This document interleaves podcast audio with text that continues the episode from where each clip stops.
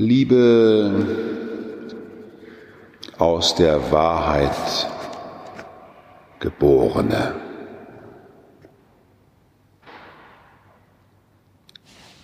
Sonst wären sie ja gar nicht hier. Sie wären ja nicht hier, wenn sie nicht neu geboren wären aus der Wahrheit. Denn das hier ist ja nun nicht ein Vereinslokal und auch nicht ein Fitnessstudio und auch nicht eine Halle, in der man etwas verdienen kann, wo verkauft wird, wo es ein leckeres Bier gibt und Pizza. Hier ist eine andere Halle. Eine Halle für alle, die aus der Wahrheit geboren sind. Zwölf Kerzen brennen heute Abend hier. An den Säulen. Hier, da vorne eine Säule, dahinter. Guck mal um, da hinten auch noch, genau, alle hingucken. Da brennen jetzt heute Abend zwölf Kerzen an den Säulen. In diesen Säulen ist der Bischof Gratian Grimm 1954 vor, kann gerade nicht so schnell rechnen, Jahren vorbeigegangen und hat mit seinem Finger diese Stellen gesalbt mit Krisam.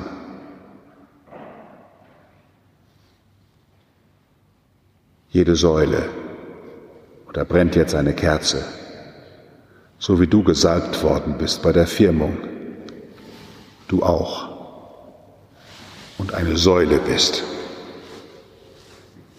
an dem eine Kerze brennt. Liebe Schwestern und Brüder, diese Kirche hier ist gebaut worden als eine Halle der Endzeit. Heute am Christkönigsfest feiern wir, dass am Ende alles auf Christus hinausläuft.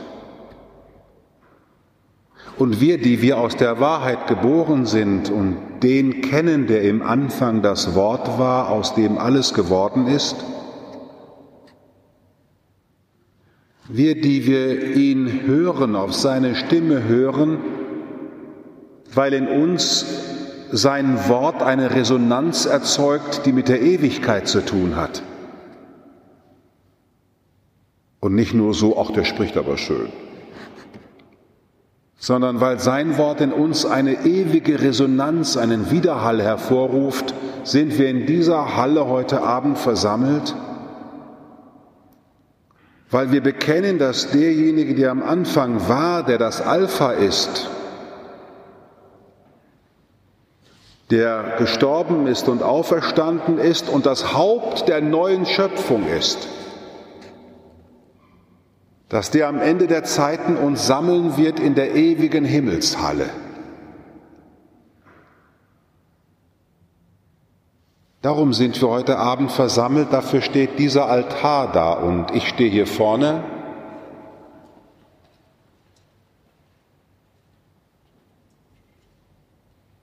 Weil ihr jetzt seht, was auf euch zukommt.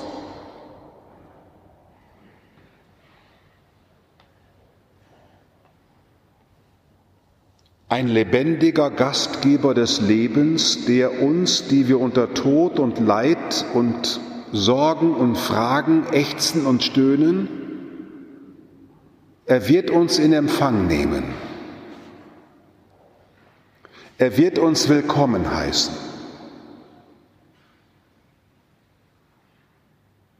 Du wirst mich willkommen heißen, Jesus. Diese Kirche ist gebaut worden, wie alle Kirchen, zum Zeugnis dafür, dass es am Ende einen ewigen Schutz geben wird. Und einen weiten Raum, in dem jeder Mensch und die ganze Schöpfung zur Vollendung kommt. Siehe, so sagt der Seher Johannes, er kommt mit den Wolken und jedes Auge wird ihn sehen auch alle, die ihn durchbohrt haben.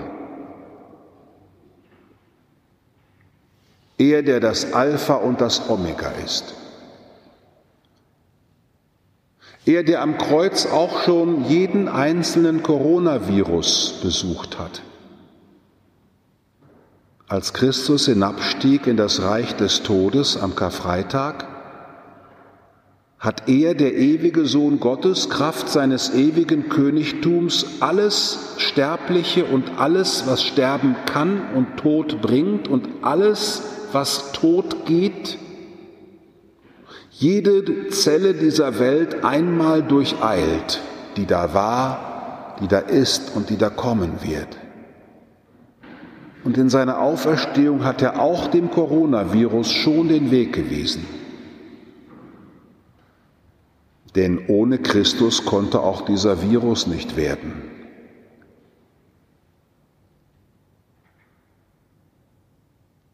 Wir sind heute versammelt, liebe Schwestern und Brüder, weil wir heute im Christkönigssonntag das Geheimnis des gesamten Kosmoses feiern, der geschaffen wurde, um Gott zu loben und zu preisen.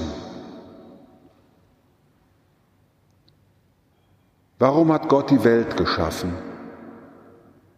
Er wollte Mitlobende, Mitpreisende, Mitliebende. Der heilige Franziskus dichtet seinen Sonnengesang und fängt an, Altissimo onnipotente buon Signore. Alle O's am Anfang. Und die letzte Strophe seines Sonnengesanges, Laudatelo con grande umilitate die A's am Ende, Alpha und Omega. Wenn ihr draußen euch noch einmal das Mosaik anschaut, wie der heilige Franziskus den Sonnengesang singt, das ist nicht einfach nur ein Naturlied, sondern weil Franziskus Christus erkannt hat, macht ihm keine Schöpfung und nichts in der Schöpfung mehr Angst, sondern er weiß, alles ist da, um Gott zu loben. Und ich wiederhole, auch der Coronavirus. Wird Gott preisen, muss ihn preisen.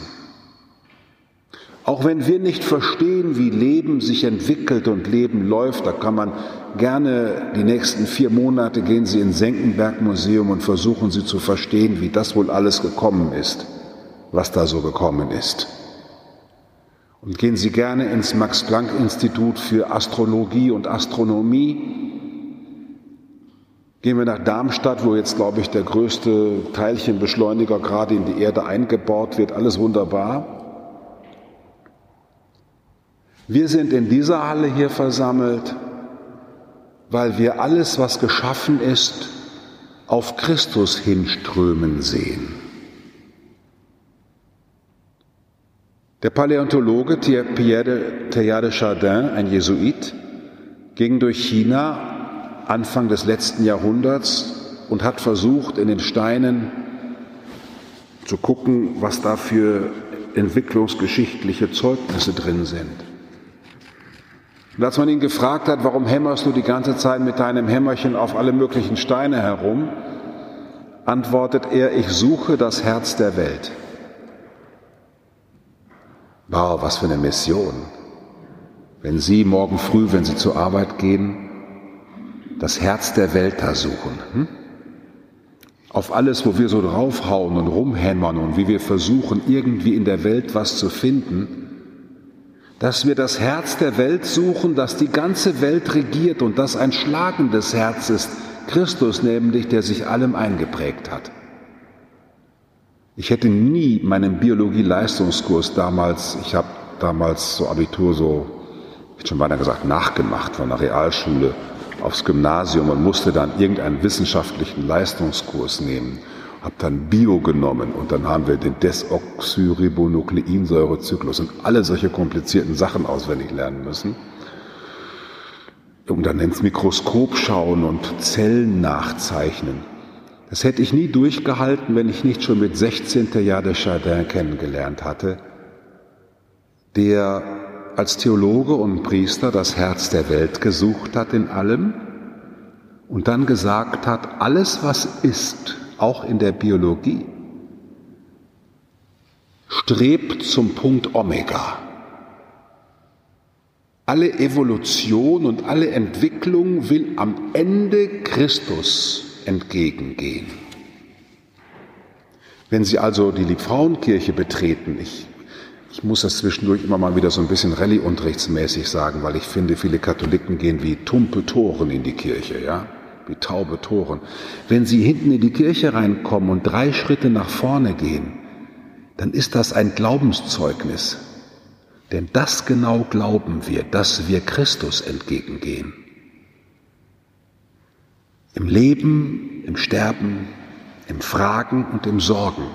Und selbst in den Phasen meiner Gottlosigkeit, die es durchaus auch bei einem Priester gibt, wo er sich fragt, ist das überhaupt alles wahr, was ich glaube? Oder ist das alles nur so frommer Firlefanz, den ich so mache? Selbst in solchen Situationen, wo man sich fragt, geht es überhaupt noch weiter? Mit der Kirche, mit der Welt, mit der Politik, was weiß ich mit den Fragen? Dann denke ich immer an die Schritte, die ich in der Kirche tue. Und nachher bei der Kommunion werden Sie die ganz bewusst hoffentlich nachher machen. Ich gehe dir, meinem König, entgegen. Und niemand anderer soll mich beherrschen dürfen als du.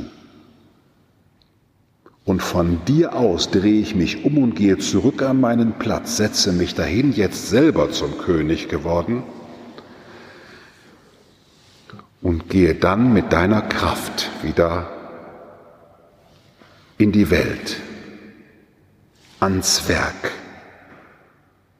Dies hier, liebe Schwestern und Brüder, ist eine heilige Königshalle. Sie gehört Christus dem König und wir sind seine Schwestern und Brüder. Und wie Sie wissen, sind der Schwestern und Brüder von Könige, sind der Prinzen. Und wenn Sie also heute nach Hause gehen mit so einem Gefühl, ich war heute mal beim Hof, ja, bei der Queen können wir jetzt nicht sagen, die sehen wir jetzt den ganzen Tag, also wir müssen ja beim King, sagen wir jetzt mal. Und ich bin Prinz und Prinzessin, gesalbt in Taufe und Firmung in sein Geheimnis hinein, dann wissen Sie, worauf die Welt wartet, wenn Sie nach Hause kommen auf Menschen, die aufrichtig sind. Könige sind aufrichtig. Auf Menschen, die kampfbereit sind für die Wahrheit, die Liebe, die Gerechtigkeit. Auf die Menschen, die voll sind von himmlischem Shalom, von himmlischem Frieden, der in der ganzen Schöpfung sich ausbreitet. Wenn wir gleich Brot und Wein auf den Altar legen und darum bitten, dass der Geist herabkommen möge, um Brot und Wein zu verwandeln, dann wird sich auf dem Altar schon wieder vollziehen vorweg die Vollendung der Welt. Es wird Brot genommen und verwandelt in den verklärten Leib Christi. Wir kriegen ein Stück von der Endzeit heute wieder in unser Leben hineingetaucht. Und aus dieser tiefen Freude, dass ich verbunden bin mit der Vollendung der Welt, die unweigerlich kommen wird und die aus allem Kreuzweg durcheinander und dunkel am Ende das Licht schaffen wird,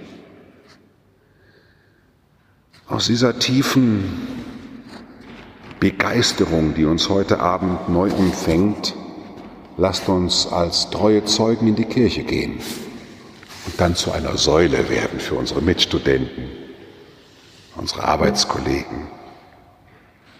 Eine Säule, die leuchtet, die den Weg zeigt, die aufklärt, die einlädt, die herrscht